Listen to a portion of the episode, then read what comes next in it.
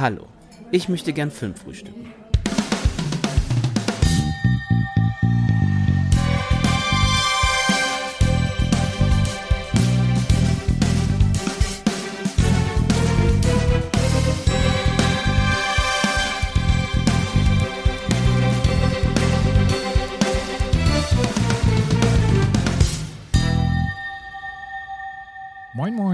Willkommen in unserer ersten Episode im Schocktober 2023. Ich bin der Daniel von filmtoast.de. Herzlich willkommen zum Filmfrühstück, in dem wir euch heute den Teufel austreiben. Mit dabei habe ich an meiner Seite unseren Exorzisten-Azubi, den Patrick. Ich grüße dich, Patrick. Hallöchen. Ja, und ihr könnt anhand von Patricks neuer Jobbezeichnung schon so ein bisschen ableiten, worum es heute geht. Wir sprechen heute über den neuen Film Der Exorzist Bekenntnis, der in dieser Woche in den deutschen Kinos anläuft.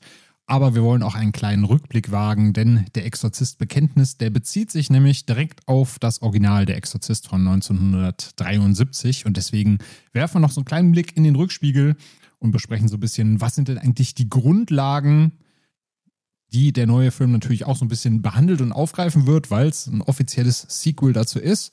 Und das wollen wir dann natürlich dementsprechend nicht unter den Tisch fallen lassen. Also falls ihr noch gar nichts vom Exorzisten gehört habt oder falls es schon so lange her ist, dass ihr einen kleinen Auffrischer braucht, da sprechen wir auf jeden Fall heute auch drüber.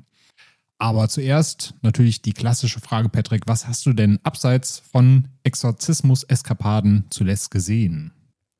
Ja, da war die jüngere Vergangenheit geprägt von einer Serie, die bald rauskommt und für die ich dankenswerterweise einen Screener vorab bekommen habe und über die ich auch eine Rezension verfasse für unsere Website für filmtoast.de. Und äh, zwar die neue Mike Flanagan-Serie, The Fall of the House of Usher oder der Untergang des Hauses Usher zu Deutsch Edgar Allan Poe Verfilmung oder Verseriung. Weiß nicht, ist das ein Wort? Egal. Ähm, Serienlichung. Genau. Und mit Serien ist man ja immer so ein bisschen länger beschäftigt, wenn man nicht Jan heißt und gefühlt am Tag 20 Staffeln guckt. Deswegen hat mich das ein bisschen begleitet in der letzten Zeit. Und davor war es, lass mich mal überlegen, ich habe noch mal The Nun gerewatcht, weil ja irgendwann, also aktuell läuft der zweite ja im Kino, habe mich dann nach dem Rewatch des ersten aber doch entschieden, hm, den zweiten im Kino weiß ich nicht, ob das muss, denn der erste hat schon ein bisschen abgebaut. Ich hatte den deutlich besser in Erinnerung und nicht mit so ja äh, PS2 Rendering Hintergründen und so arg digital hatte ich den wirklich nicht mehr im Kopf. Ähm, und der hat mir gar nicht mehr getaugt, muss ich gestehen. Aber Fall of the House of Usher, da kann sich jeder Flanagan-Fan schon mal sehr, sehr drauf freuen. Da bin ich auch schon sehr neidisch, dass du das sehen durftest. Und ich finde es schön, dass wir dich endlich von deiner The Nun-Kur runtergebracht haben. das war immer so ein bisschen bei uns im, im Filmtoast-Chat auch immer so, warum mag der Patrick das? Das ist irgendwie komisch. Irgendwie ja. müssen wir ihn davon runterkriegen, aber jetzt hast du es ja selber ja, geschafft. Nee, nächste Station dann 13 Geister, oder wie? genau. Nee, nee, nee. Naja, ich glaube, so weit kriegen wir dich dann doch nicht mehr. Aber man muss ja auch die kleinen Siege feiern. So sieht's aus. Was hast denn du zuletzt gesehen? Ich habe Emergency Declaration gesehen, einen koreanischen Katastrophenfilm aus dem Jahr 2021 hat mir ja entgegen meiner Erwartungen doch nicht ganz so getaugt, wie ich mir das erwartet habe. Also wer jetzt noch gar nichts davon gehört hat, es, geht, äh, hat, es geht eben darum, dass äh, in einem Flugzeug äh, jemand drin sitzt, der dieses Flugzeug oder die Menschen darin ähm, mit einem Virus infizieren möchte. Und dann geht es natürlich einerseits darum, können Sie die Person im Flugzeug aufhalten? Wie reagiert die Außenwelt darauf? Können Sie dieses Virus vielleicht eindämmen? Und ich sag mal so, ich weiß nicht, warum ich erwartet habe, dass koreanische Filme irgendwas anderes mit dieser Flugzeugthematik machen, aber es ist einfach wie jeder andere Flugzeugkatastrophenfilm. Jemand versucht in dieses Flugzeug reinzukommen und Spannung wird aufgebaut. Kann man das vielleicht verhindern? Nein, man kann es natürlich nicht verhindern. Kann man ihn vielleicht daran hindern, dass im Flugzeug irgendwas passiert? Und das ist irgendwie, weiß nicht, jeder Flugzeugfilm der letzten zehn Jahre ist so aufgebaut. Ich habe eigentlich gedacht, na, vielleicht finden sie da irgendwie einen anderen Twist, aber das war dann doch alles leider sehr erwartbar. Von daher bin ich dabei drei Sternen rausgekommen. Also kann man sich auf jeden Fall anschauen, gerade wenn man Fan des koreanischen Kinos ist, aber man sollte da jetzt keine Evolution der Flugzeug-Terrorfilme erwarten. Ja, so habe ich den auch abgespeichert. Ich habe nicht gesehen, der lief ja letztes Jahr am Fantasy Filmfest als äh, Closing-Film. Da haben wir im Podcast ein bisschen drüber geredet. Und ich habe den auch so abgespeichert mit kann man machen, ist ein bisschen zu lang, ähm, aber ja, bietet dem Genre auch nichts Neues, aber ist grundsätzlich ein ganz solides Ding. Ja, das finde ich auch. Gerade wenn man koreanische Filme mag und die Schauspielerinnen und Schauspieler, die drin vorkommen und natürlich das wiederum sehr schön gefilmte Setting, dann äh, kann man da auf jeden Fall reinschauen, kann sich den geben. Ja, ob man den Film sich geben kann, den wir heute besprechen, das äh, diskutieren wir gleich mal. Aber an der Stelle wollen wir natürlich einmal kurz generell auf den Exorzisten und die Exorzisten-Film eingehen. Vielleicht mal ganz kurz, bevor wir gleich ins Detail hüpfen, was den ersten Teil angeht. Was hat denn so das Original oder der Original-Exorzist für dich für einen Stellenwert? Vielleicht sogar filmisch als auch in Bezug auf Horrorfilme? Einen sehr, sehr hohen. Also ich habe den tatsächlich relativ spät erst gesehen ist aber mittlerweile zu einem Film geworden, den wir, also meine Freundin und ich, eigentlich jedes Jahr gucken, vorzugsweise an Halloween. Da gucken wir jede Menge Horrorfilme, ähm, schreiben die dann auf einen Zettel und ziehen die. Also jeder darf da zehn vorschlagen und dann werden die gezogen.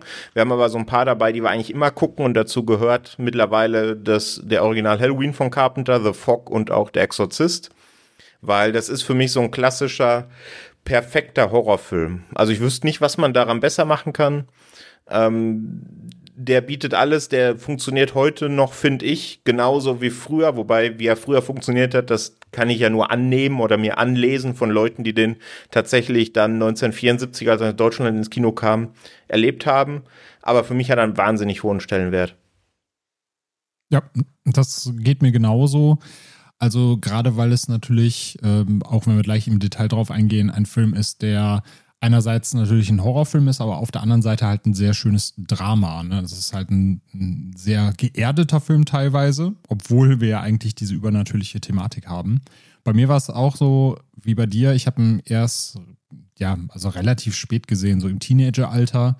Aber man kannte natürlich die markanten Szenen trotzdem irgendwie vorher schon als Kind, Heranwachsender. Ich weiß nicht, wie das bei dir war, aber sowohl die Ich drehe meinen Kopf nach hinten Szene, als auch die Kotz-Szene, als auch diverse Kruzifix-Sachen hat man da irgendwie schon mitbekommen oder gesehen. Das war irgendwie schon so damals in der Popkultur verankert. Ja, den Spider-Walk auch, ne? Den Spider-Walk, ja. genau. Äh, ich weiß nicht, wie es bei dir war. Hast du vielleicht sogar Scary Movie 2 vor dem Exorzisten gesehen? Ich kann es bei mir gar nicht mehr zuordnen, in welche Reihenfolge ich die gesehen habe, aber ich glaube, das Original habe ich schon vor Scary Movie 2 gesehen. Ey, ich glaube ich nicht. Ich glaube, ich habe das Original tatsächlich erst danach gesehen. Haben wir ja schon an anderer Stelle drüber geredet, dass ich relativ spät erst mit Horrorfilmen sozialisiert wurde. Und mit Sicherheit habe ich vorher Scary Movie gesehen, aber wiederum auch mit Sicherheit, was bei mir auch so, wie du vorhin gesagt hast, dass ich diese legendären Szenen auch schon vorher kannte. Also ich wusste, dass die in diesem Film vorkommen, aber ich glaube nicht, dass ich den Film in Gänze vorher schon gesehen habe. Ja. Obwohl ich ja finde, wenn man als Kind auf den Teppich pinkelt, ist das noch kein Zeichen von Besessenheit. Ich glaube, das ist jedem kleinen, kleinen Kind irgendwie schon mal passiert. Ja, vor allen Dingen, wenn der, wenn der Teppich die Wohnung erst lebenswert gemacht hat. Ja, richtig. Offensichtlich spielen sie kein Golf. Ja. Hast du dir denn auch die zwei Sequels, die danach folgten, Exorzist 2 von 1977 und Der Exorzist 3 von 1990 mal angetan? Habe ich ähm, vor noch gar nicht allzu langer Zeit. Äh, den zweiten habe ich relativ schnell wieder vergessen.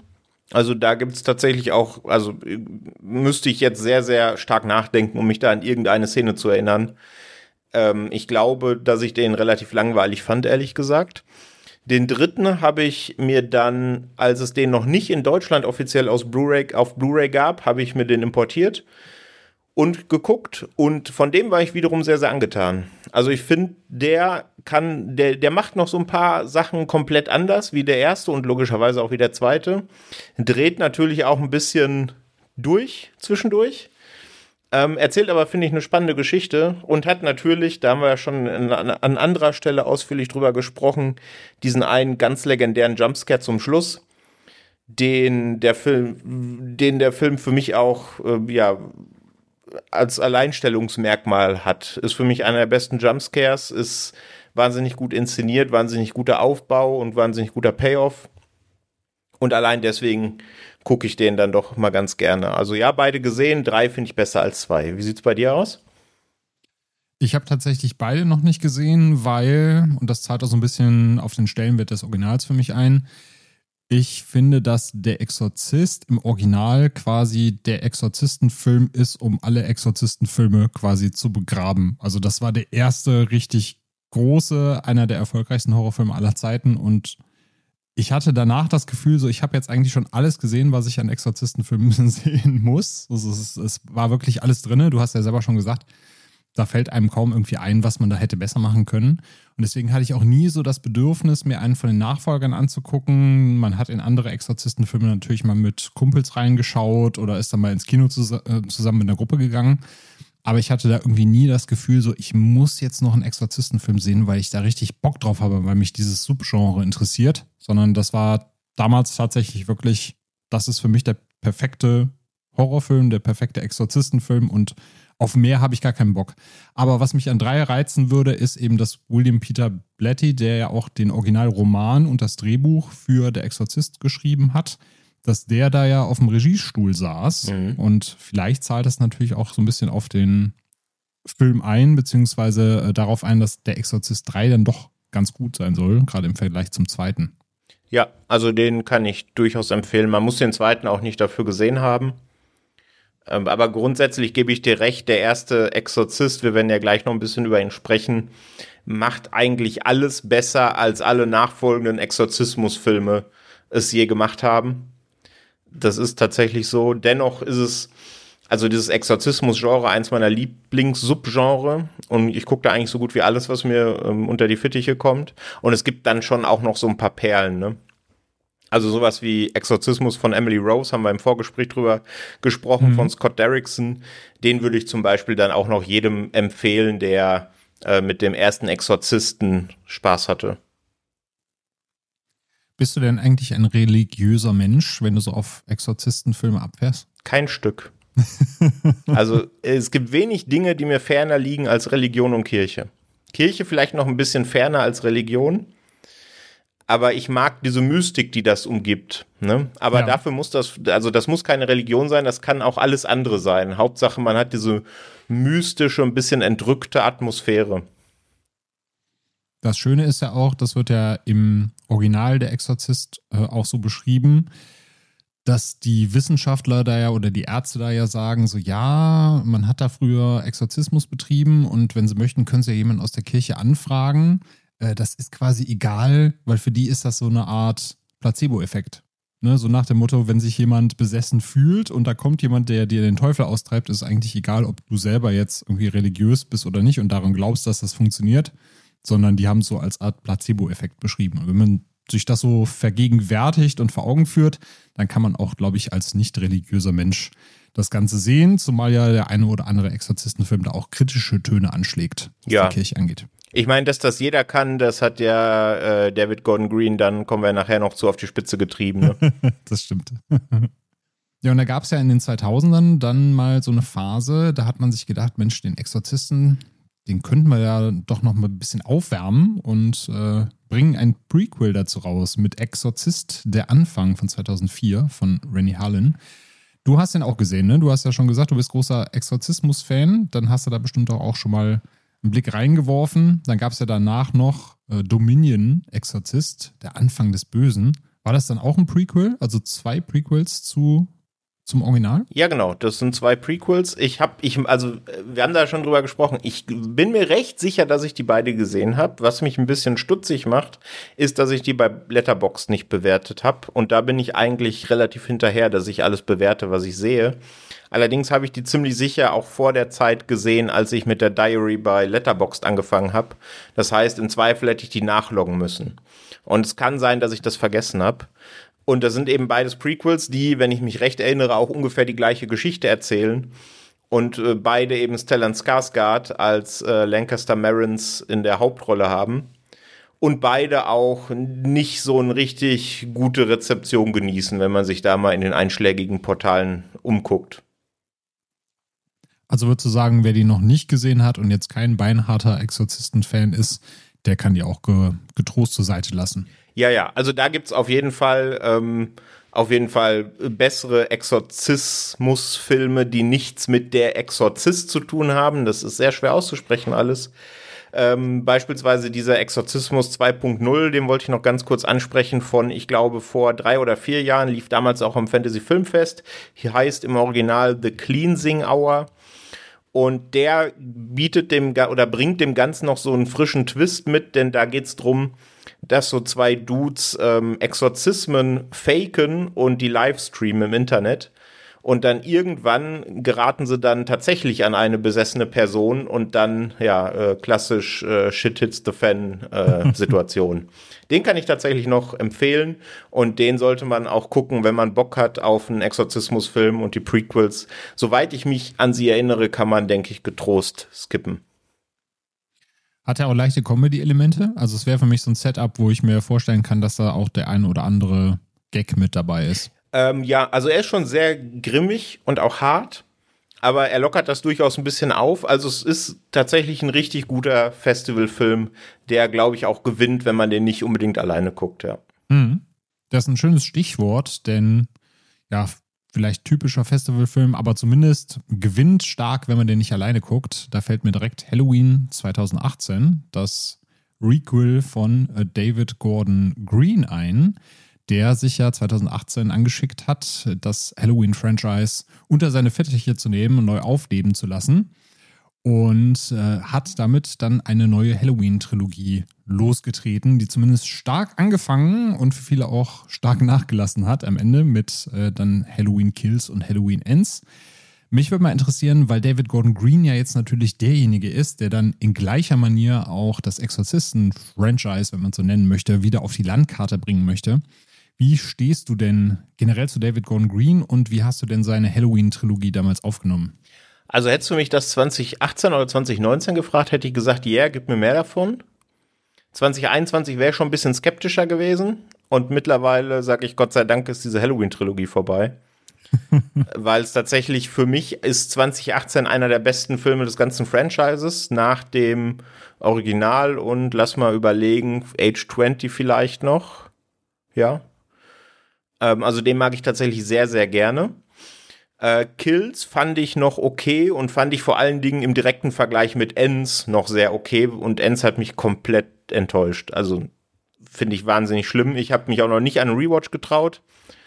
Äh, hab natürlich, ne, weil man ist ja dann doch irgendwie Sammler, auch das Steelbook im Regal stehen und irgendwann werde ich ihn dann noch mal rausholen. Vielleicht ja dieses Jahr zu Halloween und vielleicht stehe ich dann dem Ganzen ein bisschen wohlwollender gegenüber aber vor allen Dingen nach dem Ende der seiner Halloween-Trilogie hatte ich eigentlich so gut wie gar keine Erwartungen mehr jetzt an Bekenntnis und eben auch an die ja geplante Exorzismus-Trilogie, die er sich ja jetzt wieder vorgenommen hat. Wie sieht's bei dir aus? Ja, da bin ich immer so am Zweifeln, ob er sich das vorgenommen hat oder ob Jason Blum ihm gesagt hat, so, du machst da bitte wieder eine Trilogie raus, damit die Kasse klingelt.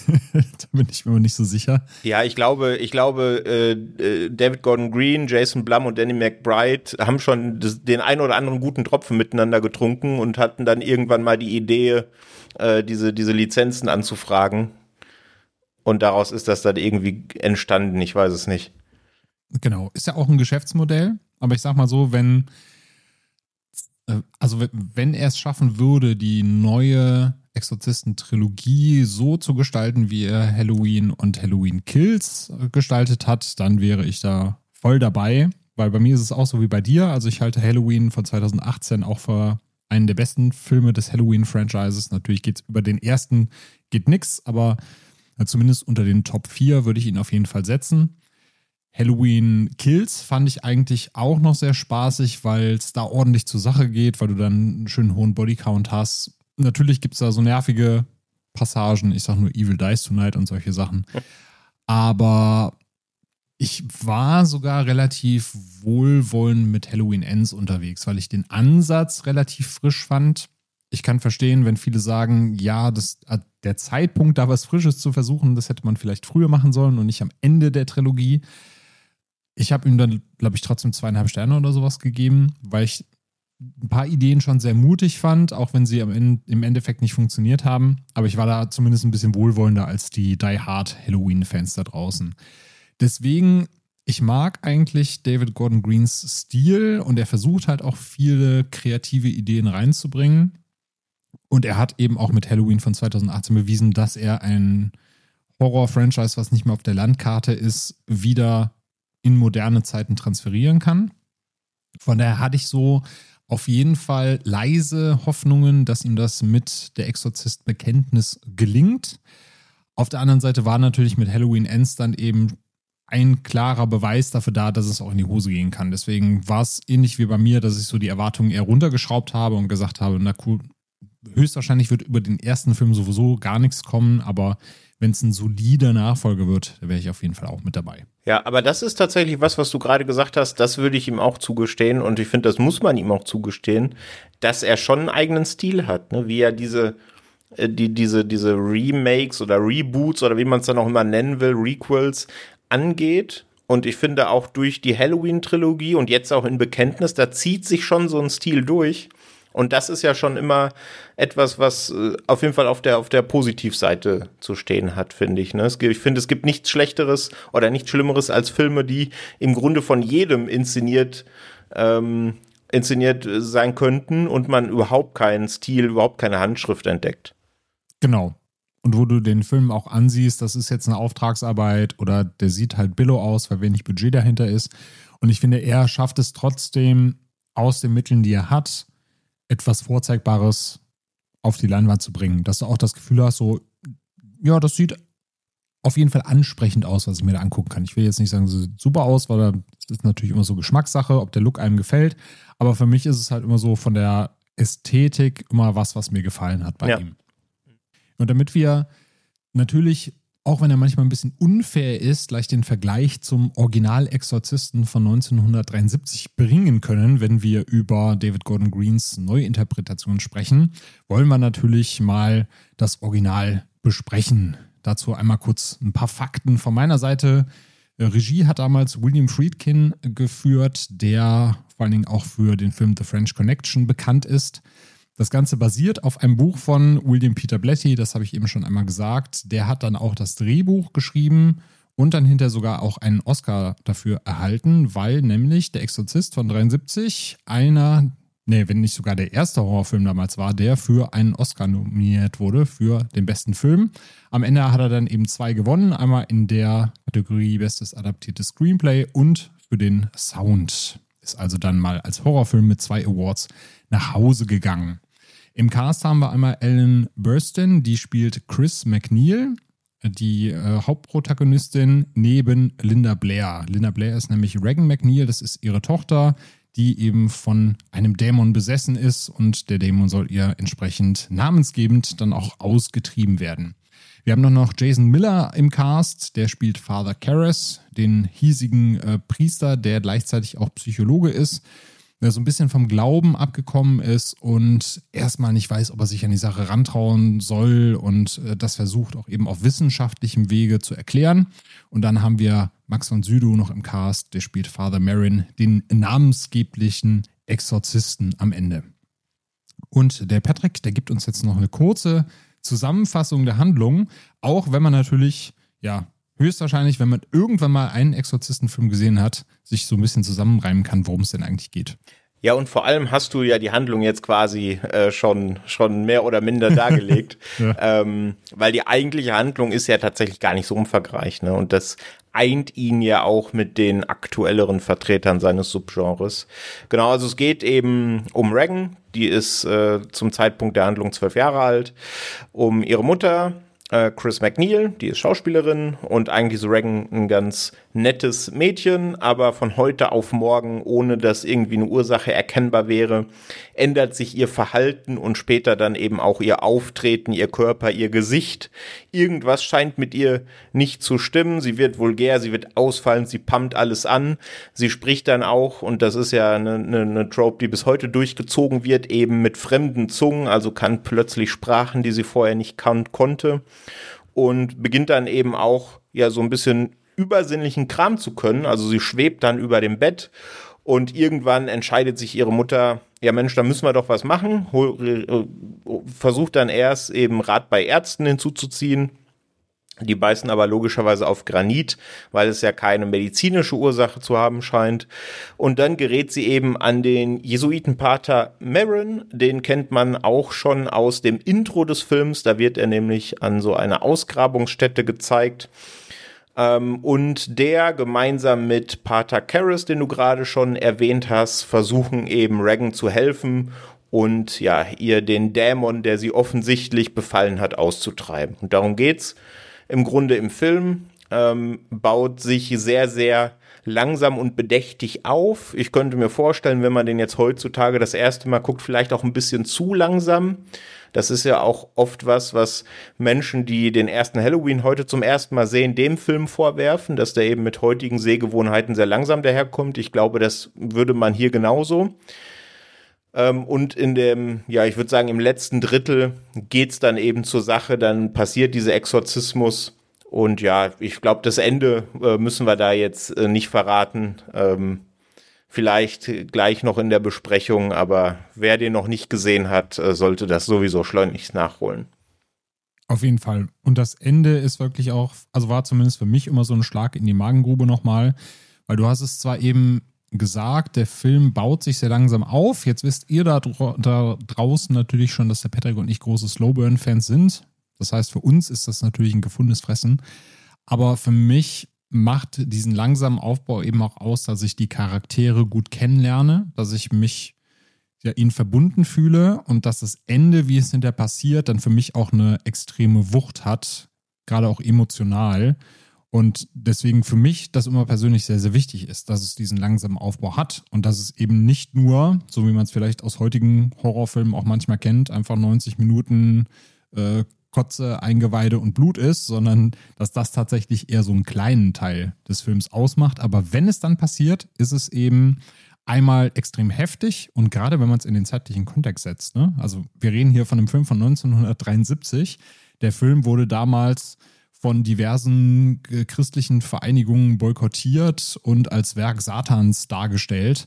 Also das mag man sich heutzutage erstens kaum noch ausmalen und zweitens finde ich zumindest, wenn man heute drauf guckt, funktioniert das Ganze immer noch.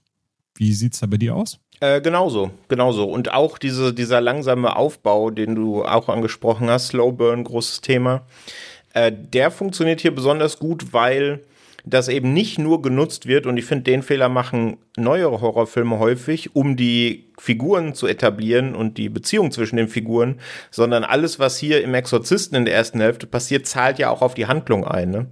Ich finde häufig in nicht ganz so gut gemachten neuen Horrorfilmen, die sich Slowburn nennen, äh, passiert in der ersten Hälfte irgendwas. Man lernt eben äh, die, die Figuren kennen, weil man soll ja dann in der zweiten Hälfte, wenn es dann rund geht, eben mitfühlen aber oft ist dann eben so ein Bruch in der Handlung und ab der zweiten Hälfte geht dann eigentlich erst die eigentliche Filmhandlung los. Ich weiß nicht, ob irgendwie klar ist, was ich damit ausdrücken will, aber ich finde, hier ist das eben nicht der Fall. Der funktioniert im, im Ganzen, auch wenn natürlich gerade im letzten Drittel deutlich mehr Action ist als im, in den ersten zwei Dritteln. Ja, ich weiß, was du meinst. Also, dass du erst Handlungen hast, die die Figuren unterstreichen und so ab der Hälfte ja, irgendwie müssen wir jetzt uns noch um Horrorpart kümmern und jetzt bringen wir das Ganze langsam ins Rollen. Genau, so ist es hier eben nicht. Du hast eben den Horror, der sich so langsam in diese Familie einschleicht, der so langsam an Fahrt aufnimmt und gerade auch diese Anfangssequenz, die du eben beschrieben hast, äh, die spielt ja im Irak, wo Father Marin ein Artefakt in die Hand bekommt, einer babylonischen, äh, ich weiß nicht, ob es eine Gottheit ist oder ob es da irgendwie schon so als, als Dämon angeteasert wird. Auf jeden Fall etwas, was die Babylonier damals äh, verehrt oder gefürchtet haben. Und da merkst du eben schon, okay, damit hat es irgendwas auf sich, das wird später nochmal eine Relevanz haben. Und da geht es eigentlich schon los, dass du einerseits Father Marin gezeigt wirst, äh, ge gezeigt bekommst, der so eine Art, ja, weiß nicht, schon fast wie so einen missionarischen Auftrag hat oder da unterwegs ist, um Ausgrabungen zu unterstützen, um sein Wissen da auch zu erweitern und einzubringen. Und das schleicht sich dann eben auch in diese Familie langsam ein und du hast dann das Gefühl, so der Horror, der kehrt langsam in dieses Haus ein und die Charaktere lernst du aber auf diesem Weg immer kennen, indem mhm. einer nach dem anderen wie so ein Puzzlestein dem Ganzen hinzugefügt wird. Und ich finde, das funktioniert auch heute noch. Also ich finde, der hat den Zahn der Zeit sehr, sehr gut verkraftet. Ja, also gerade gerade die die Dinge, die Reagan tut, wenn sie besessen ist. Äh, sagen wir es mal so. Also ich will da jetzt auch gar nicht so viel spoilern, wer es noch nicht gesehen hat. Aber wie gesagt, ein Kruzifix kommt da zum Einsatz auf sehr brachiale Art und Weise. Und du hast es ja eben schon gesagt, ich musste so ein bisschen schmunzeln, wie du es beschrieben hast. So, der Körper verändert sich, äh, Reagan fängt an zu fluchen. Da denkt man am Anfang, ja, ist ja eigentlich eine typische Pubertät bei, einer, bei einer Jugendlichen, bei einem Jugendlichen. Aber was sie da vom Stapel lässt, das ist auch aus heutiger Sicht, denkt man sich, ja, holla die Waldfee, die ist nicht auf den Mund gefallen. Ja, das ist äh, expliziter als äh, in 90 Prozent der anderen Exorzismusfilme, die danach kamen. Ja, ich wollte gerade sagen, geh mal hier nach Köln-Kalk, da redet keiner so mit dir. da waschen die sich danach den Mund aus, glaube ich. Ja, hier war äh, bis gerade Wiesen, da ist es nicht anders. ja, aber der Film wird ja auch von vielen so als Kultfilm angesehen. Das ist ja natürlich immer so ein Wort, was man nicht leichtfertig in den Mund nehmen möchte. Und das hängt ja auch immer so ein bisschen mit dem Alter zusammen, in dem man den gesehen hat. Ne? Du hast ja eben jetzt schon gesagt, du hast ihn relativ spät gesehen. Ist es denn trotzdem für dich noch zum Kultfilm geworden oder ist es eher so, dass du dann eher nachvollziehen kannst, warum das andere als Kultfilm ansehen? Äh, also ich denke, wenn ich den ohne Antrieb, also Antrieb heißt jetzt so eine Podcastaufnahme, wie wir es heute haben, sowieso jedes Jahr einmal gucke, dann würde ich schon davon ausgehen, dass es für mich ein Kultfilm ist. Wobei ich diesen, diesen Begriff auch nicht sonderlich mag. Ähm, aber es ist ein Film, der mich nicht loslässt und den ich deswegen immer wieder gerne gucke und immer wieder gerne zu ihm zurückkehre und dann auch neue Dinge noch entdecke. Und deswegen, obwohl ich ihn relativ spät erst kennengelernt habe, ist es für mich auf jeden Fall ein in Anführungsstrichen Kultfilm geworden, ja, definitiv. Würdest du denn sagen, der hat dich auch geprägt, was deine Horrorleidenschaft angeht? Ja, er hat mich auf jeden Fall geprägt, was die Vorliebe zu diesem Subgenre angeht, das mit Sicherheit. Mhm. Ähm, natürlich dann auch ein bisschen verdorben, ne? Es ist so ein bisschen wie, wie, wie bei Dark Souls mit den ähm, Third-Person-Action-Adventure. Oder wenn man Succession als Serie sieht und danach nichts anderes mehr sehen will. Ja, genau. Oder vielleicht äh, Fall of the House of Usher als Horrorserie sieht, wer weiß. oh. Ja. Nee, aber tatsächlich für mich sowas wie ein Kultfilm, definitiv. Und auch in den Top Ten der besten Horrorfilme aller Zeiten bei mir. Mhm. Ja, ich habe da so eine, eine andere Definition, weil ich würde ihn nicht als Kultfilm bezeichnen für mich selber, sondern als Klassiker. Und den Unterschied mache ich daran fest. Kultfilme sind für mich auch so ein bisschen, das sagt das Wort ja schon aus, ne? du hast einen Kult drumherum, das heißt so eine vielleicht kleine Gruppe, die ihn verehrt und auf ein Podest hebt, während so ein Klassiker für mich so ein allgemeiner, ein allgemeines Gefühl dafür ist, dass die Mehrheit der Menschen anerkennt, so das ist ein großartiger Film. Und deswegen ist für mich, würde ich halt eher Exorzisten für mich so als Klassiker bezeichnen, zu sagen, weil das ist ja was, was damals ein Massenphänomen war. Es ist halt immerhin inflationsbereinigt der, ich glaube, Warners erfolgreichster Film aller Zeiten bisher. Und ich glaube auch der inflationsbereinigt der immer noch erfolgreichste R-rated Horrorfilm oder zumindest war es bis vor zwei, drei Jahren noch. Mhm, genau. Und das sind ja halt auch so Maßstäbe, wo du sagen kannst, es ist halt eine große Mehrheit, die diesen Film anerkennt und den für einen sehr, sehr guten Horrorfilm hält. Und äh, deswegen würde ich ja so für mich persönlich, kann natürlich jeder sehen, wie er möchte, so als Unterscheidung machen, eher sagen, so dadurch, dass er halt so im Mainstream damals auch an, angekommen ist und auf jeden Fall heutzutage auch noch ein Begriff ist, ist es für mich halt eher so ein Klassiker, während halt ein Kultfilm für mich, sag mal, eher so eine kleinere Bubble einschließt. Die kann natürlich trotzdem in der Menge groß sein, aber ist natürlich jetzt, sagen wir mal, nicht die Mehrheit, die einen Film abfeiert. Ja, also nach der Definition wäre ja so ein klassischer Kultfilm The Room, oder?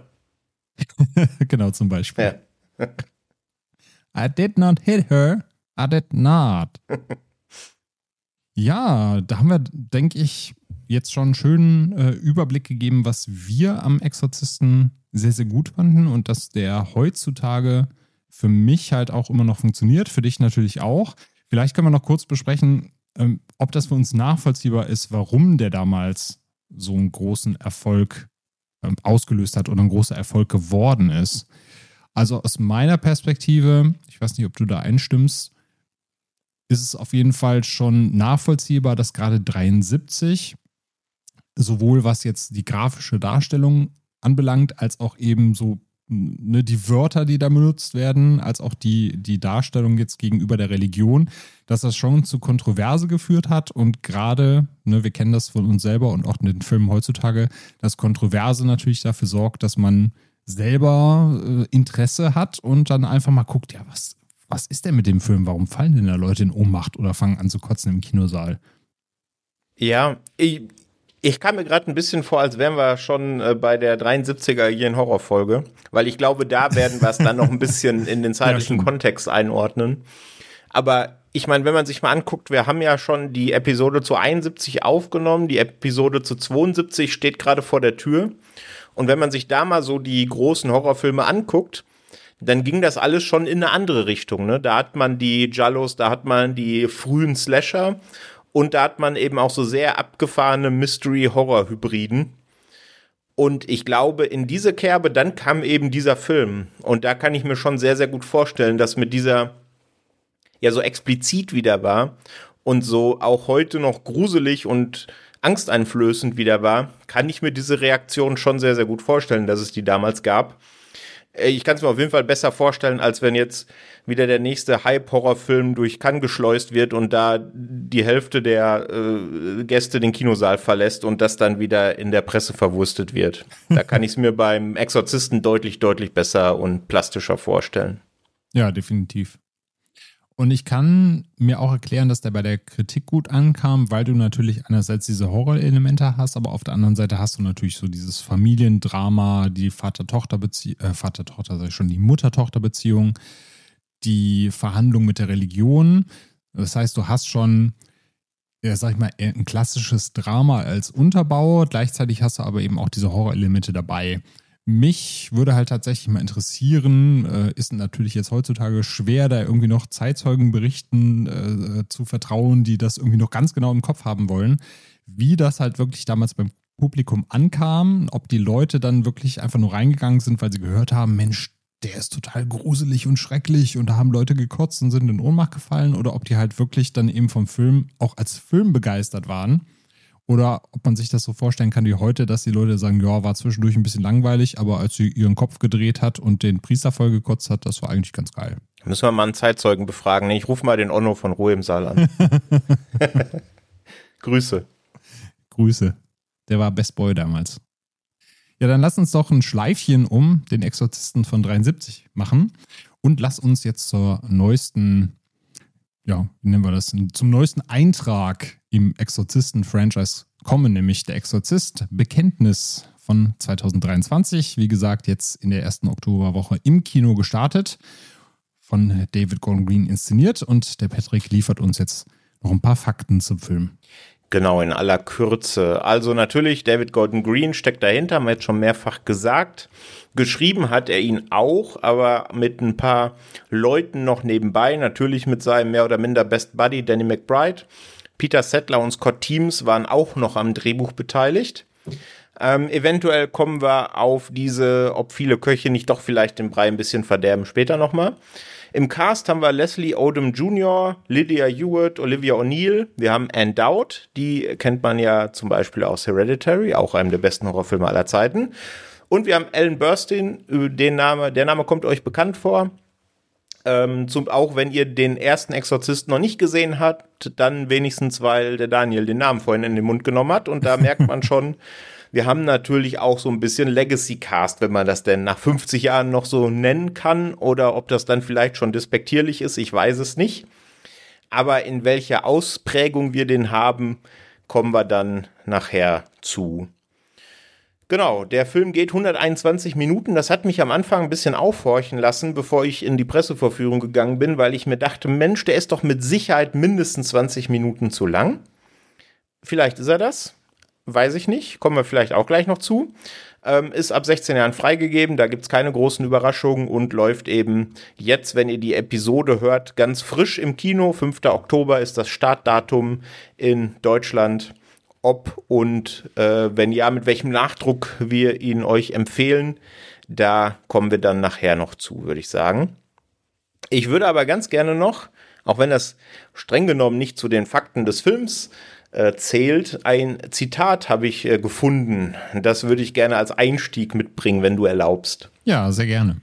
Und zwar stammt das von Ed Whitfield, der ist Filmkritiker und der hat im Rahmen ähm, vom äh, Tod eben leider von William Friedkin auf äh, X, ehemals Twitter, einen Post abgesetzt, den ich sehr bemerkenswert finde. Und da können wir ja dann gleich mal rausstellen, ob wir ihm da zustimmen. Und zwar zitiert er tatsächlich in diesem Post William Friedkin. Und William Friedkin soll, also ist natürlich Hörensagen, gesagt haben, Ed, der Kerl, der diese neue Halloween-Fortsetzung gemacht hat, ist dabei, eine zu meinem Film, dem Exorzisten, zu machen. Das stimmt, mein wichtigster Film wird von dem Mann fortgesetzt, der Ananas Express gemacht hat. Ich möchte nicht dabei sein, wenn das passiert.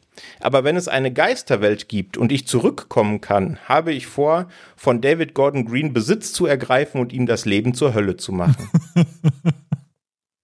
ist natürlich Hörensagen, ist natürlich ne, Benefit of a Doubt und so. Ähm, aber ich finde, das ist ein ganz guter Einstieg. Auf jeden Fall. ja, da sind wir gleich mal gespannt, ob wir äh, im Endeffekt dem Geiste von William Friedkin zustimmen werden oder nicht, wenn wir den Film gleich bewerten. Jetzt muss ich aber nochmal nachfragen, 121 Minuten, weil ich habe hier die Kölschen 111 Minuten stehen. Oder kam dir das nur länger vor, als es eigentlich war?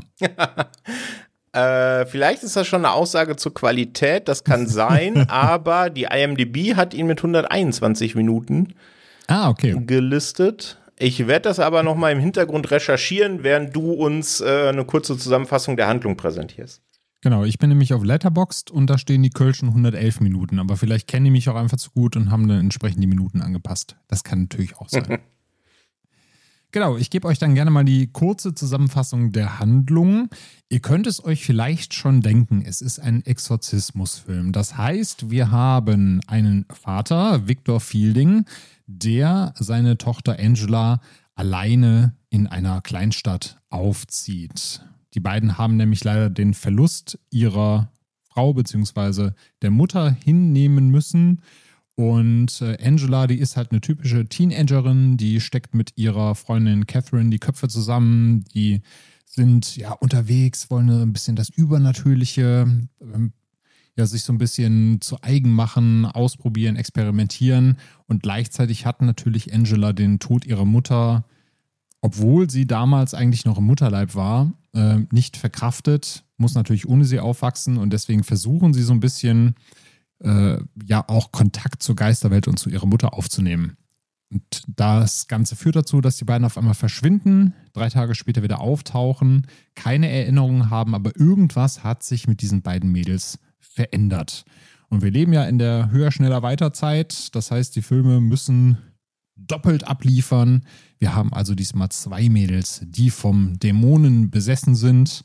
Und wir versuchen jetzt natürlich einmal in der Haut von Victor Fielding, aber auch in Kooperation mit den Eltern von Catherine herauszufinden, wie können wir denn eigentlich den Dämonen aus den beiden Mädels austreiben. Und das ist so die Handlung zusammengefasst, also quasi das gleiche wie im Original, nur doppelt. Das trifft's ganz gut, ja. also ich habe äh, nebenbei mal nachgeguckt, in der IMDb ist er gelistet tatsächlich mit 121 Minuten, sonst überall, was ich auf die Schnelle finden konnte, mit 111 Minuten. Das hm. ist mysteriös. Vielleicht hat die IMDb irgendwie schon die Director's Cut Fassung oder sowas in die Finger bekommen. Ja, dann aber gerne mit 10 Minuten mehr vom ersten Teil und nicht vom zweiten Teil. genau mit ein bisschen mehr Gore dabei. Da wären wir auf jeden Fall am Start. Ja. Die Frage, die sich mir direkt aufdrängt, äh, wir haben ja eben schon besprochen, wie wir zu David Gordon Green gehen, äh, äh, gehen, stehen. Es geht ja ums Gehen, nämlich mit welcher Erwartungshaltung bist du in die Pressevorführung gegangen? Was hast du denn äh, ja, erwartet, was dich bei der Exorzist-Bekenntnis hinterher vielleicht überraschen könnte? Äh, ich habe tatsächlich gar nichts erwartet, wie es vorhin schon an klingen habe lassen. Vor allen Dingen aus zwei Gründen. Einmal, dass eben sein Film vorher Halloween Ends war, den ich, wie ich es vorhin schon ausgeführt habe, nicht so gerne mag.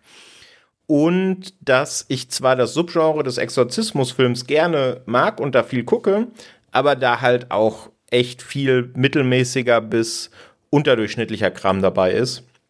Oft sind es Filme, die so in, in der zweiten Riege bei Prime oder Netflix stehen, die haben so ein, zwei gute Szenen und der Rest ist Murks. Äh, trotzdem gucke ich sie gerne. Ich weiß auch nicht warum. Irgendwas stimmt da nicht. Auf jeden Fall hatte ich deswegen aus diesen beiden Gründen da fast keine Erwartungshaltung dran. Ich hatte auch noch keine Stimmen vorher gehört, ob es eher in die eine oder in die andere Richtung geht. Das hat man ja manchmal, wenn man auch in deutschen Pressevorführungen ist, dann gibt es schon so aus USA paar Stimmen. Habe ich hier auch nicht wahrgenommen, deswegen komplett unbefleckt reingegangen, aber mit sehr, sehr niedriger Erwartungshaltung. Ich habe halt gedacht, es wird so ein 50-50-Ding. Es kann halt Halloween werden, es kann auch Halloween Ends werden. Vielleicht ist auch beides geworden. Das besprechen wir gleich. Aber auf jeden Fall war es bei mir auch ähnlich wie bei dir. Ich bin erstmal mit niedrigen Erwartungen reingegangen. Wie ich eben schon sagte, bei mir war eigentlich der Exorzist im Original schon das höchste der Gefühle, was Exorzistenfilme angeht. Und alles, was danach kommt, ist irgendwie Zubrot.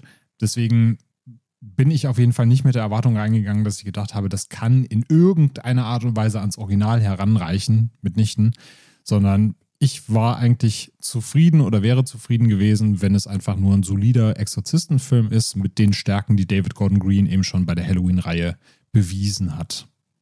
Und wir haben ja eben schon gesagt, wir wollen ihn auch so ein bisschen mit dem Original vergleichen. Da drängt sich natürlich die Frage auf, Patrick, hast du da Parallelen zum Original gesehen? Weil wir hatten ja bei Halloween wie wir es eben schon gesagt haben, ein Requel, das heißt eine Mischung aus Reboot und gleichzeitig Sequel zum Original. Hier ist es auch so, dass der Exorzist Bekenntnis alles, was nach dem Original-Exorzisten kommt, ignoriert und sagt, ich bin jetzt quasi der offizielle zweite Teil. Äh, und da drängt sich natürlich eben auch so der Gedanke auf, Mensch, wird da vielleicht auch wieder was vom Original aufgegriffen? Werden da Parallelen hergestellt? Wird da vielleicht auch so ein bisschen, sag ich mal, eine Handlungsparallelität hergestellt? Hast du da irgendwas gesehen in die Richtung? Tatsächlich relativ wenig, außer natürlich, ne, dass die Prämisse sehr ähnlich ist. Das werden Menschen von einem Dämon äh, besessen, eben auch hier wieder Pasusu, also dieser Winddämon aus dem ersten Teil. Ähm, und äh, ja, die einzelnen Tropes sind sehr, sehr ähnlich zu den Cameos oder Legacy Cast oder wie auch immer, kommen wir nachher noch. Das natürlich auch. Und was ich aber finde, was Gordon Green immer gut macht, was er bei Halloween auch gut macht, die Neuinterpretation vom Theme. Also das war tatsächlich ja. auch ein Moment, auch wenn das natürlich sehr, sehr billig ist und er genau weiß, dass das bei jedem, der das Original kennt und vielleicht auch verehrt, funktioniert. Aber da hatte ich dann tatsächlich doch ein bisschen Gänsehaut, muss ich gestehen. Aber ansonsten sehe ich da gar nicht so schrecklich viele Parallelen. Wie sieht's bei dir aus? Ja, ich finde auch, dass gerade der erste Teil des Films auch hervorragend für sich alleine stehen könnte.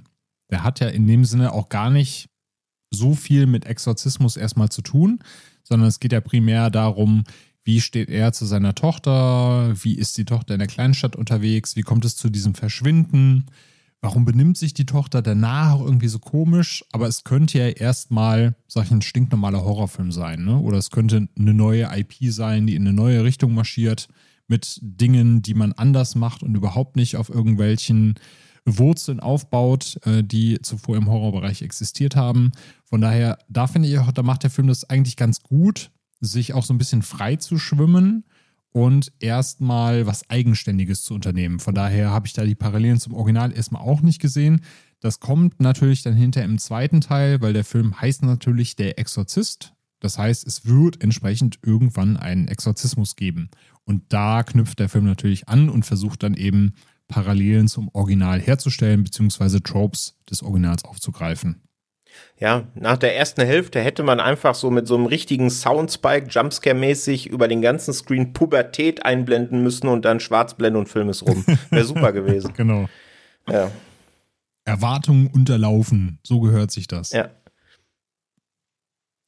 Ja, ich habe es jetzt schon so ein bisschen anklingen lassen. Also für mich war das tonal, aber auch atmosphärisch was komplett Eigenständiges. War das für dich auch so oder hast du da schon irgendwie gespürt, dass man versucht, so die Atmosphäre des Originals einzufangen. Wie war das für dich? Nee, das war schon eigenständig. Gerade auch die erste Hälfte, die ich glaube, das ist jetzt äh, den aufmerksamen Hörerinnen und Hörern schon, äh, ähm, die haben das schon gemerkt, die uns sehr, sehr gut gefällt. Da macht er schon sehr, sehr viel richtig, aber auch anders, finde ich, als das Original, viel moderner. Ne? Es gibt da diese eine wahnsinnig gute Sequenz oder die ich wahnsinnig gut äh, gef gefunden habe, wo dann äh, bei dem einen Mädchen quasi so das erste Mal klar wird, ja Mensch, mit der stimmt irgendwas nicht, als ihr Vater da im Bad steht und sich die Zähne putzt. Ja. Und dann das Licht aus und an und aus und an geht. Und man erwartet da natürlich, ne, ich meine, wenn gewisse äh, Herren oder Produktionsstudios im Vorspann stehen, erwartet man den Jumpscare des Todes, dass man sämtliches Popcorn wieder ausspuckt. Und das kam ja gar nicht so richtig. Aber die Auflösung fand ich so gut, und das hat mir so gefallen, aber ich fand schon, dass das sehr moderne Anleihen sind. Also so finde ich, und das ist, also ist vielleicht ein bisschen abgedroschen, aber das ist so, so ein Flanagan-Moment, so ein bisschen. So mhm. intelligent gemachtes Setting, modern und gut ausgespielt, gut zu Ende gedacht. Ähm, und das hat mir tatsächlich wahnsinnig gut gefallen und ich hätte mir gewünscht, dass der Film so weitermacht. ja, da gehe ich mit. Also gerade auch ne, mit den Erwartungen so ein bisschen spielen, mit unserer Sozialisierung, wie wir aktuell Horrorfilme schauen, dass wir eben erwarten, meine Güte, dann geht gleich das an, es passiert irgendwas krasses und dann passiert eben vielleicht was weniger krasses oder was sehr subtiles, dass du dich halt als Zuschauer dabei ertappt fühlst, wie du eben in diesen Klischees denkst. Das finde ich, hätte der Film auch wesentlich öfters machen können.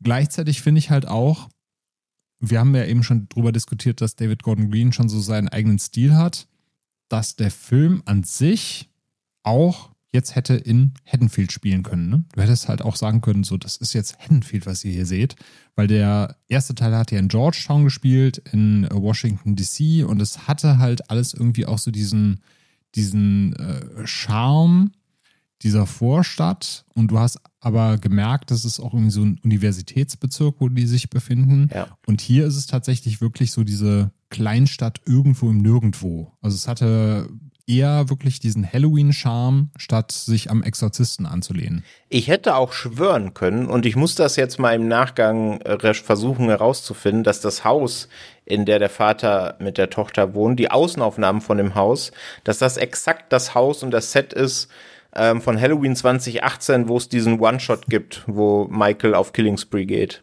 Ich ja. hätte schwören können. Es würde mich nicht wundern, wenn Blumhaus einfach das gleiche Set genommen hätte. Es würde mich überhaupt nicht wundern. Und auch wenn es, äh, ich meine, man kann es ja dann als, als Gimmick, als Easter Egg verkaufen, ne?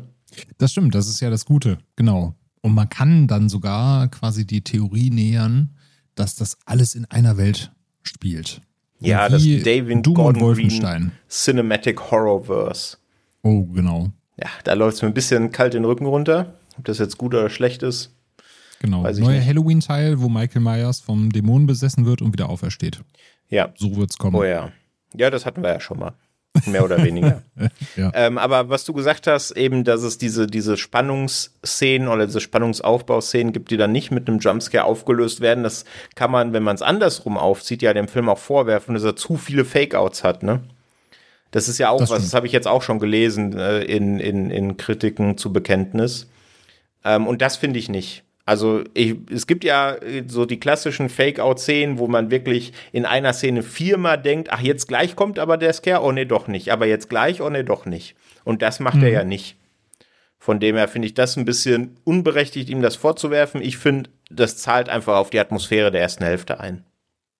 Das stimmt. Also zu viele Fake-Outs würde ich ihm auch nicht vorwerfen. Ich würde ihm aber allgemein vorwerfen, dass er relativ zahnlos ist, gerade wenn du ihn mit dem Original vergleichst. Ja, also, dass wir gerade jetzt in 2023, wo wir, was weiß ich, wie viele Filme hatten, die halt an Gore und an Ekel nicht zu überbieten sind, dass du dann halt einen Exorzistenfilm rausbringst und der nicht ansatzweise sich das traut, was sich ein Film 1973 getraut hat.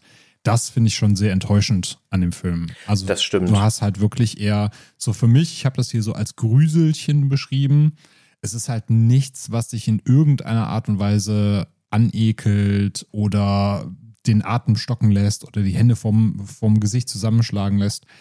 Und nein, man muss nicht den Spider-Walk machen, man muss keine grüne Kotze bringen, aber ich hätte mir gewünscht, dass irgendwas kommt, was mich halt genauso schockt, wie das Original das getan hat, was irgendwie für eine Kontroverse sorgt, was in irgendeiner Art und Weise so das bringt, was das Original hatte, in dem Sinne, dass ich wirklich das Gefühl habe, da sind halt wirklich zwei vom Dämon besessen und überhaupt nicht Herr über sich selbst, können überhaupt nicht entscheiden, was da passiert und es wird halt wirklich irgendwas vom Band gelassen, wo du das Gefühl hast, der traut sich halt das, was sich damals das Original getraut hat. Ja, äh, hätte ich auch gut gefunden, ähm, aber es ist halt ein Film von einem großen Studio, ne?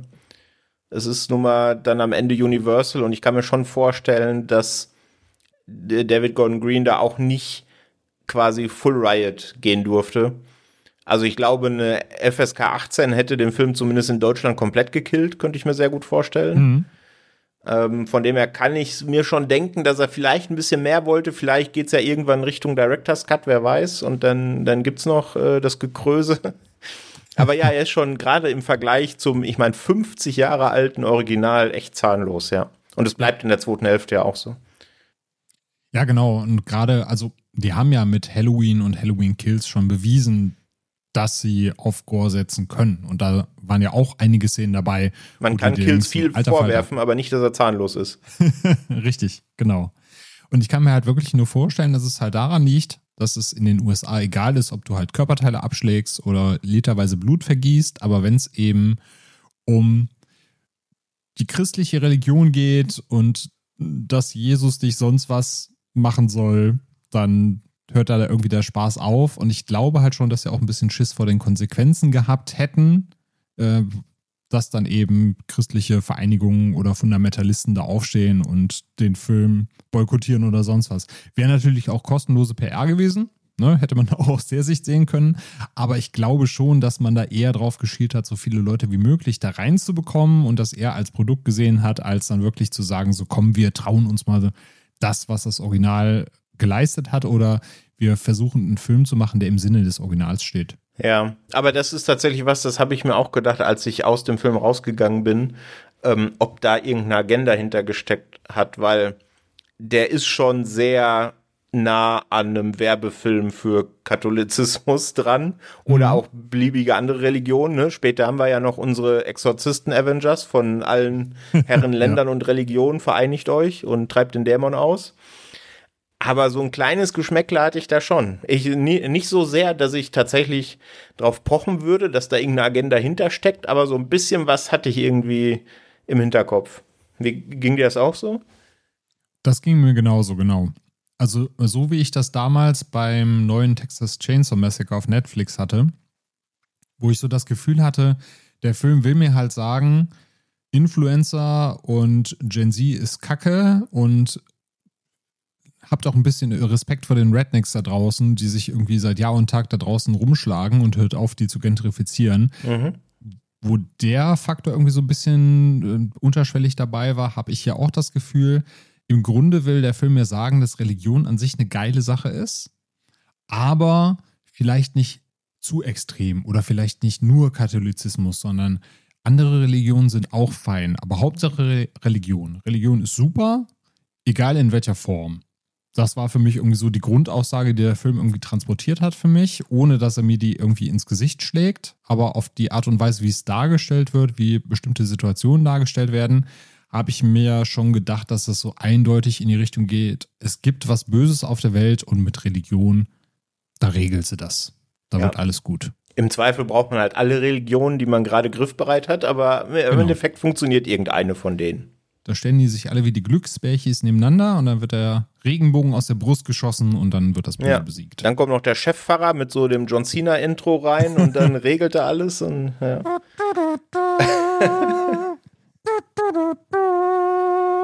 ja. Wenn ihr den Film guckt, dann wisst ihr genau, welche Szene wir meinen. Muss ich das jetzt auch bei der GEMA anmelden? Jetzt, ne? ich, ich es nachher mal und guck mal, ob was dabei rauskommt. genau. Das war, glaube ich, noch unter den fünf Sekunden äh, Zitatrecht, von daher müsste das passen. ja, aber es gibt natürlich auch typisch David Gordon Green, will ich jetzt fa fast sagen. Man tut ihm da natürlich immer so ein bisschen Unrecht, weil er ist ja nicht der Einzige. Ne? Du hast ja eben schon gesagt, er hat ja Danny McBride noch dabei, der primär für das Skript verantwortlich ist. Er hat da auch ein bisschen mit äh, mitgewirkt, äh, David Gordon Green, aber Danny McBride ist natürlich auch federführend. Deswegen ist es natürlich immer so ein bisschen schwierig, das alles so dem Regisseur zuzuschieben. Aber die zwei an sich ähm, haben bei Halloween ja schon sehr dafür gesorgt, auch dieses Legacy-Bait mit vorzuführen, den Leuten zu zeigen, den DiCaprio-Moment, hier, kennst du, kennst du, kennst du, äh, den kenne ich, das Theme kenne ich, die Person, den Charakter, den habe ich doch schon mal gesehen und das setzt sich hier natürlich in Der Exorzist auch fort. Du hast es ja eben schon im Cast einmal äh, vorgelesen. Wir haben Ellen Burstyn mit dabei, die äh, ihre ikonische Rolle als Chris McNeil wieder einnimmt und dann erzählt, ja damals, meine Tochter, die ist ja auch vom Dämon besessen gewesen. Da kann ich euch so ein bisschen was erzählen, was ihr jetzt tun müsst.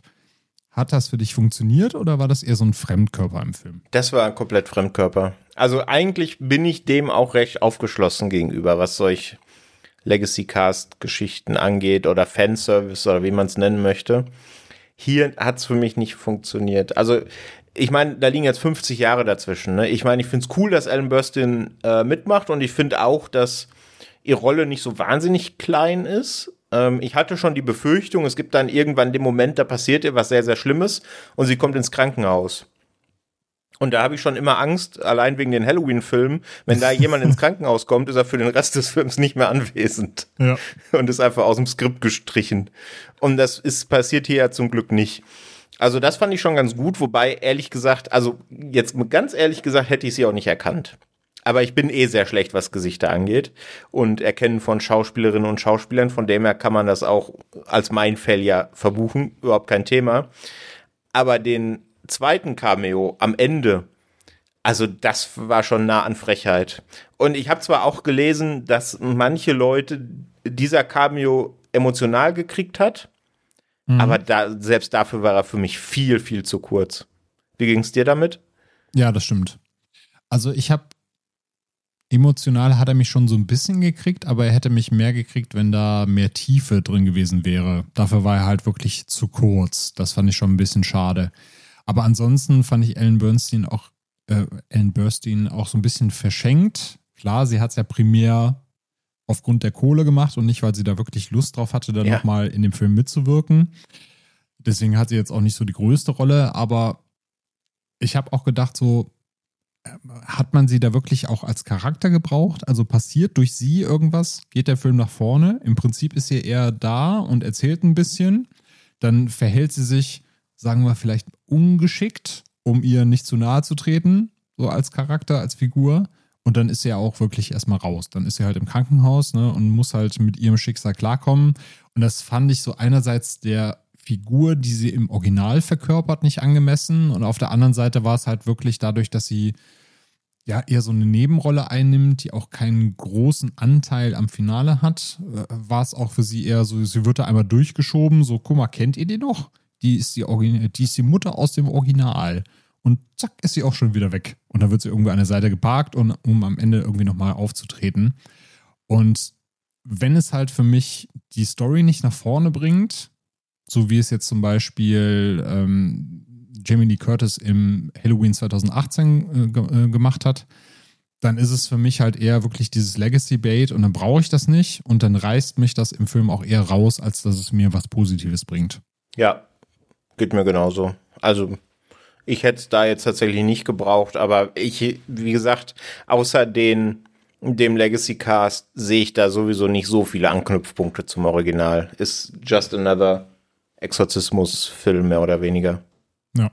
Äh, dann können wir vielleicht noch drauf eingehen, ob denn zumindest der neue Cast für uns getaugt hat. Du hast es ja eben schon gesagt, wir haben äh, neue Gesichter mit dabei, die jetzt ähm, uns hier als Familie oder als Besessene durch den Film geleiten. Wir haben äh, Leslie Odom Jr., wir haben Olivia McCoon dabei, Lydia Jewett als äh, die beiden Mädels, die besessen sind.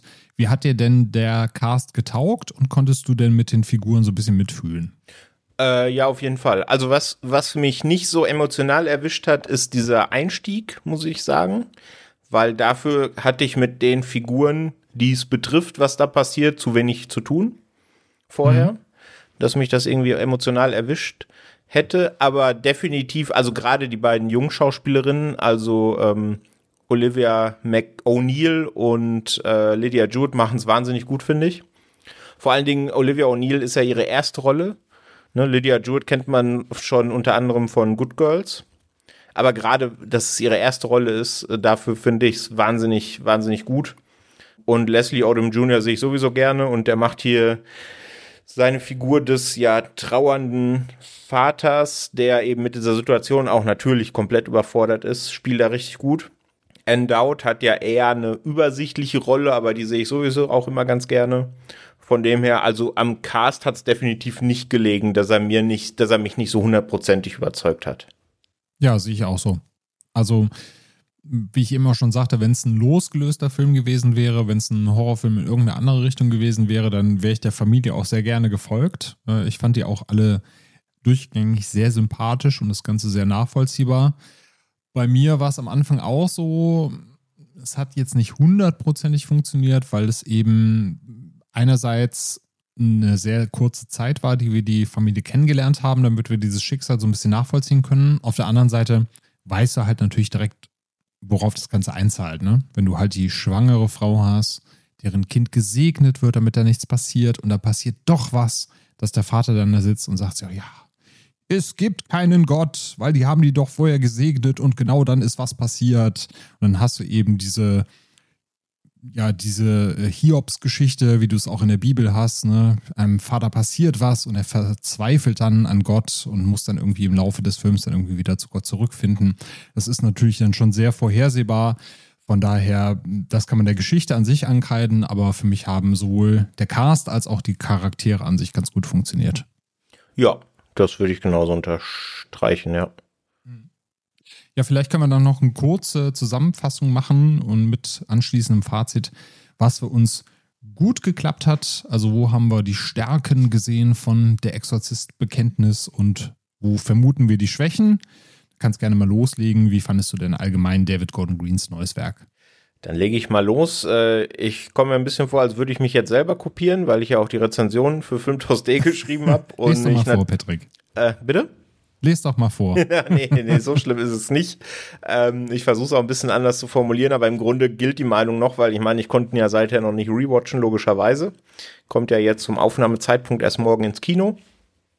Ähm, aber ja, also ich bin mit sehr, sehr geringen, fast keinen Erwartungen reingegangen und deswegen wurde ich auch tatsächlich nicht enttäuscht. Ich habe einen gut gemachten Genre, Subgenre-Film im Exorzismus eben Subgenre vorgefunden, der vor allen Dingen in der ersten Hälfte für mich richtig gut funktioniert hat.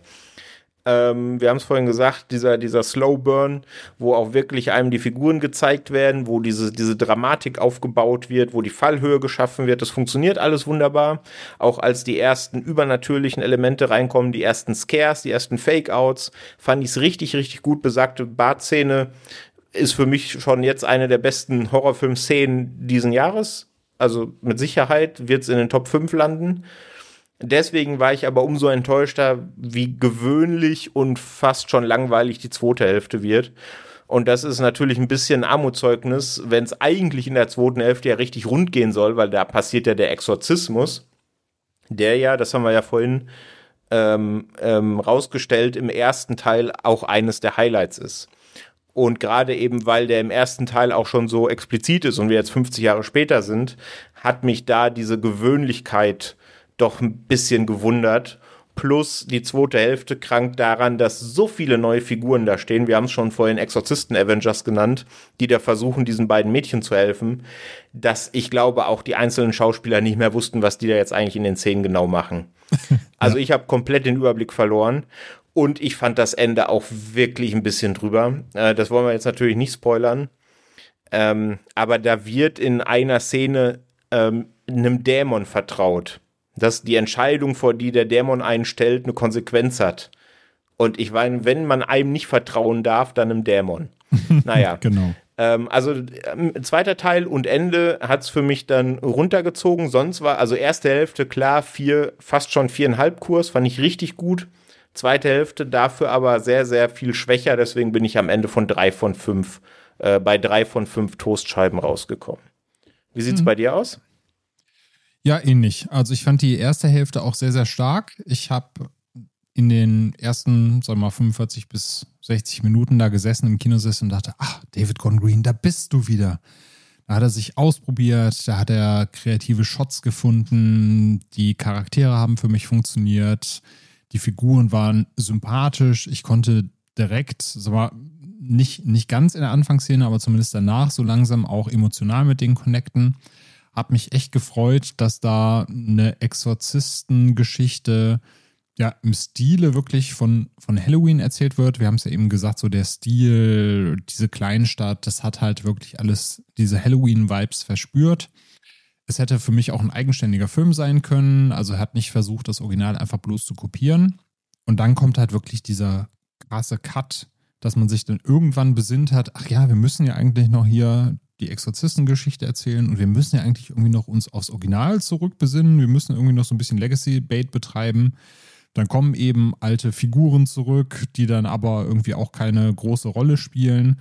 Dann werden andere Charaktere einfach reingeworfen, obwohl du mit denen überhaupt nicht connecten konntest am Anfang. Also gerade auch dieser Baptistenpriester, der von der Aura her immer so ein bisschen was Zwielichtiges hatte, wo ich dachte, führt er irgendwas im Schilde? Will der hinterher, weiß nicht, daraus äh, Profit schlagen aus dieser ganzen Geschichte? Aber also ohne jetzt zu viel zu spoilern, wir haben ja eben schon gesagt, es wird ein Exorzisten-Avengers, ist er auf einmal auch mit von der Partie und man vertraut ihm. Die Eltern ähm, der, der Freundin ähm, von Angela, die auch äh, ja schon sehr fundamental, äh, fundamentalistisch unterwegs sind, was eben auch so dieses Geschmäckle hat von, der Film will mir einerseits sagen, Religion ist geil, aber auf der anderen Seite will er sie auch so ein bisschen kritisieren. Das hat für mich halt alles irgendwie nicht zusammengepasst. Und ich fand dann eben auch die zweite Hälfte extrem langatmig und auch teilweise sehr langweilig. Und du hast es eben schon gesagt, man weiß halt selber nicht, ob die Schauspielerinnen und Schauspieler noch wussten, was sie da machen sollten. Das wirkte irgendwie so ein bisschen wie Impro-Theater teilweise. So, ich lese jetzt einfach irgendwas vor oder fasel irgendwas Religiöses hier und irgendwie wird das schon passen. Und ich fand das auch sehr bezeichnend, so als ich dann im Kino nach links und rechts geguckt habe, wie ich so auch am Anfang euphorisch da saß und dachte, boah, das wird ein richtig geiler Film. Und hinterher saßen so die einzelnen Leute um mich herum, die sich dann so nach vorne beugten und die Hände im Gesicht vergruben. Der eine hat dann irgendwann angefangen, irgendwie seinen Kopf so auf den Vordersitz zu legen und versucht, seinen Kopf zu entspannen. Also man hat wirklich gemerkt, so wie auch um mich herum, so je weiter der, der Film fortschritt, desto mehr sind die Leute so ein bisschen verzweifelt an den Entwicklungen des Films. Und das hat das Ganze für mich auch ganz gut beschrieben. Also richtig starker Beginn, am Ende stark nachgelassen. Das war für mich wie Halloween und Halloween Ends in einen Film gepresst. Das war so das Erlebnis, das ich hatte. Ja, das trifft es ganz gut. Ja. Und ich bin sehr, sehr gespannt, wie dann der nächste Versuch von Gordon Green äh, aussehen wird, weil es wird ja zumindest mal noch einen zweiten Teil geben. Eigentlich ist das ja auch wie Halloween als Trilogie ausgelegt. Ja. Ähm, wobei, wenn es jetzt komplett baden geht am Boxoffice, kann ich mir schon vorstellen, dass Universal sagt, ja, Moment mal, mach mal lieber was anderes. ähm, ja. Ich glaube nicht, dass dieser hier komplett baden geht, ähm, weil ich glaube, das zieht noch, auch wenn der Erstling 50 Jahre alt ist. Ähm, aber wenn der jetzt tatsächlich, ich meine, wie er bei Kritikern ankommt, sehen wir gerade, wenn er beim Publikum noch ein bisschen schlechter ankommt, könnte ich mir schon vorstellen, dass es auch für den zweiten Film schon eng wird. Weil mir fehlt jetzt tatsächlich auch so ein bisschen die Idee, was da in den zweiten Film erzählt werden soll. Genau, denn so viel kann man glaube ich, schon verraten. Das Ganze ist relativ abgeschlossen. Also ihr müsst da jetzt nicht reingehen und äh, Bedenken haben, dass ihr da mit dem Cliffhanger entlassen werdet, sondern ihr bekommt da schon eine abgeschlossene Geschichte serviert. Und das ist natürlich einerseits fürs Studio eine ganz schöne Sache, weil die eben gucken können, funktioniert das oder funktioniert das nicht. Wie können wir weitermachen? Auf der anderen Seite ist es natürlich, wie du schon sagtest, schwer vorstellbar. Wie geht jetzt, wie geht das Ganze jetzt weiter? Ne? Was können wir überhaupt tonal erwarten oder storytechnisch? Vielleicht trauen sie sich dann aber auch beim zweiten Teil wieder ein bisschen mehr. Das kann natürlich auch sein. Ja, also ich hoffe es, definitiv. Ja. Und ich meine, gucken werden wir eh. so sieht das ja leider aus. das Steelbook wird trotzdem im Regal landen. Wahrscheinlich. Wir sind schuld. Wir sind Teil des Systems. so ist es leider. Ja. Ja, Patrick, dann würde ich sagen, haben wir den Podcast Dämon erfolgreich ausgetrieben. ohne dass jemand zu Schaden gekommen ist. Das ist doch sehr schön. Hoffen wir es. Wir sind zumindest nicht zu Schaden gekommen. Wir hoffen, Genau. ihr, liebe HörerInnen, seid auch nicht zu Schaden gekommen. Richtig. Und ich denke, als Fazit drunter kann man ja machen, kann man sich definitiv im Kino geben. Also macht man jetzt nichts wahnsinnig falsch mit. Wenn man ein bisschen Bock auf Exorzismusfilm hat, dann kann man sich den schon angucken. Also es gibt ja auch diverse Ein-Sterne-Reviews, die schon im Netz rumgeistern. Das sehe ich da definitiv nicht drin. Ja, es gibt aber auch schon vier Sterne-Reviews, die rumgeistern. Das sehe ich auch nicht. Ja, ich denke, das Spannungsfeld haben wir ganz gut dargestellt. Ja. Genau. Ich glaube, die Wahrheit liegt da irgendwo in der Mitte, nämlich bei mir mit 2,5 Sternen. Siehste. Genau. Also wie Patrick schon gesagt hat, wenn ihr was mit der Thematik anfangen könnt, dann könnt ihr auf jeden Fall äh, reinschauen, könnt euch den Exorzisten Bekenntnis geben von David Gordon Green. Und wenn euch nach der Teufelsaustreibung die Ohren noch nicht bluten, hört gerne weiterhin unseren Podcast, abonniert ihn bei Spotify, Apple Podcasts und Co. Und schaut auch gerne bei filmtoast.de rein für weitere Film- und Serien-Reviews. Wir haben da auf jeden Fall schön was auf Halde. Und natürlich möchten wir auch äh, Patricks Review zu Der Exorzist Bekenntnis empfehlen an dieser Stelle. Ne? Du bist dann natürlich entsprechend auch noch so ein bisschen ins Detail gegangen, hast das verschriftlicht. Wer sich das also gerne durchlesen möchte, einfach auf filmtoast.de vorbeischauen oder einmal in den Shownotes auf den Link klicken. Yes. Dann danke ich dir, Patrick, dass du heute mit dabei warst bei unserem Ja. kleinen Exorzismus hier. Immer sehr, sehr gerne. Und euch danken wir da draußen fürs Zuhören. Bis zum nächsten Mal. Gehabt euch wohl. Tschö. Tschüss.